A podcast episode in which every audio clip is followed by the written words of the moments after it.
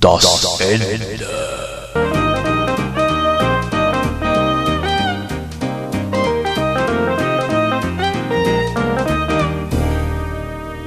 Hallo, grüß Gott, moin moin und herzlich willkommen zur zwölften Folge von Dübels Geistesblitz, der Podcast.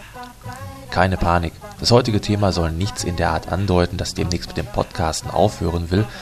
Dazu macht es mir einfach viel zu viel Spaß. Und obwohl diese vergangene Woche relativ bescheiden war, will ich trotzdem nicht darauf verzichten, euch meine wirren Gedankengänge zu präsentieren. Also das Ende. Wie komme ich darauf? Nun, ganz einfach. Es ist mir tatsächlich nach wochenlanger Arbeit gelungen, ein Buch zu Ende zu lesen. A Long Way Down von Nick Hornby. Und nun will ich keineswegs der Carla vom Podcast Buchkolumne, die ich an dieser Stelle einmal herzlich grüßen möchte, Konkurrenz machen. Nein, irgendwie war das kein Buch, das mich so richtig gepackt hat. Kurz zur Handlung. Vier Leute treffen sich in der Silvesternacht auf dem Dach eines Hauses und wollen aus verschiedenen Gründen durch einen Sprung in die Tiefe ihrem Leben ein Ende bereiten. Das Quartett schließt sich dann aber zu einer recht ungewöhnlichen Selbsthilfegruppe zusammen. Irgendwie passen alle kein Stück zusammen, aber doch brauchen sie sich. Ich bin auf dieses Buch eigentlich eher durch Verfilmungen anderer Nick Hornby-Bücher aufmerksam geworden. Beispielsweise durch diesen Film mit Hugh Grant, About a Boy, Der Tag der toten Ente. Oder Fever Pitch, Ein Mann für eine Saison, mit Drew Barrymore. Naja, wie dem auch sei, dieses Buch A Long Way Down ist nun für mich zu Ende. Na, merkt man schon, wie ich mir mit dem großen dicken Holzhammer das Thema für diese Sendung zusammenprügle? Ebenfalls zu Ende gebracht habe ich nun auch ein Xbox 360 Spiel.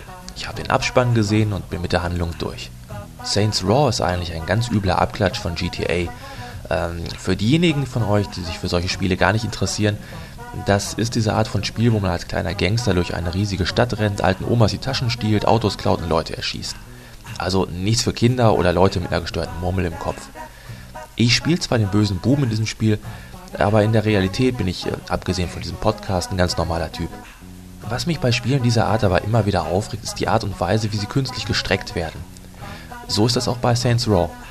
Äh, ich habe ja gerade gesagt, dass ich das Spiel durchgespielt habe. Die Haupthandlung ist also durch. Ich habe den Abspann gesehen.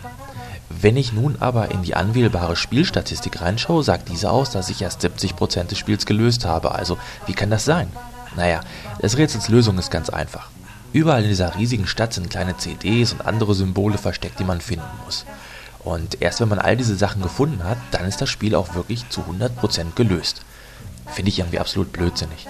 Wenn ich diese Art und Weise jetzt wieder auf das Buch von Nick Hornby ummünzen würde, dann stände auf der letzten Seite des Buches gleich unter dem Wort Ende folgender Text. Glückwunsch, Sie haben das Buch zu 75% geschafft. Nun kommt noch die Fleißaufgabe. Unterstreichen Sie alle Wörter des Buches, die mit einem B beginnen. Wenn Sie dann noch im Anschluss alle O's ausmalen, haben Sie es zu 100% geschafft und dürfen sich Meister von A Long Way Down nennen. Geht's noch? Naja, mir ist es egal. Auch wenn die Statistik sagt, dass ich das Spiel noch nicht durch habe, für mich ist es zu Ende. Abspann aus, fertig.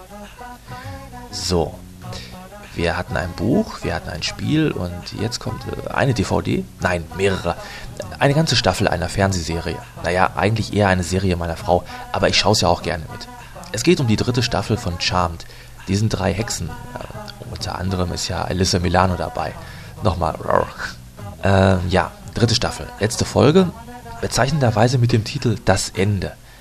Die Folge endet damit, dass ein fieser Dämon im Heim der drei Hexen wild herummetzelt und keiner zum Ende weiß, ob die Hexen es überlebt haben.